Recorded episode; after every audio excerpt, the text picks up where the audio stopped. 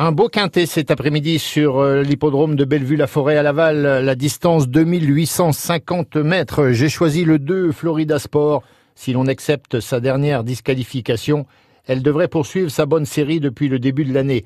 Le 14 Viking d'Hermès est une autre base, il sera pieds nus et confié à Eric Raffin. Le 13 Balzac de Liton à l'aise sur ce tracé. Il devrait confirmer son excellente troisième place dans le quintet du 28 février à Cagnes-sur-Mer. J'ai placé ensuite le 11 Dragon d'Erac qui a joué de malchance à plusieurs reprises. Il vaut un lot comme celui-ci. Le 8 Cache du Rib pour sa régularité.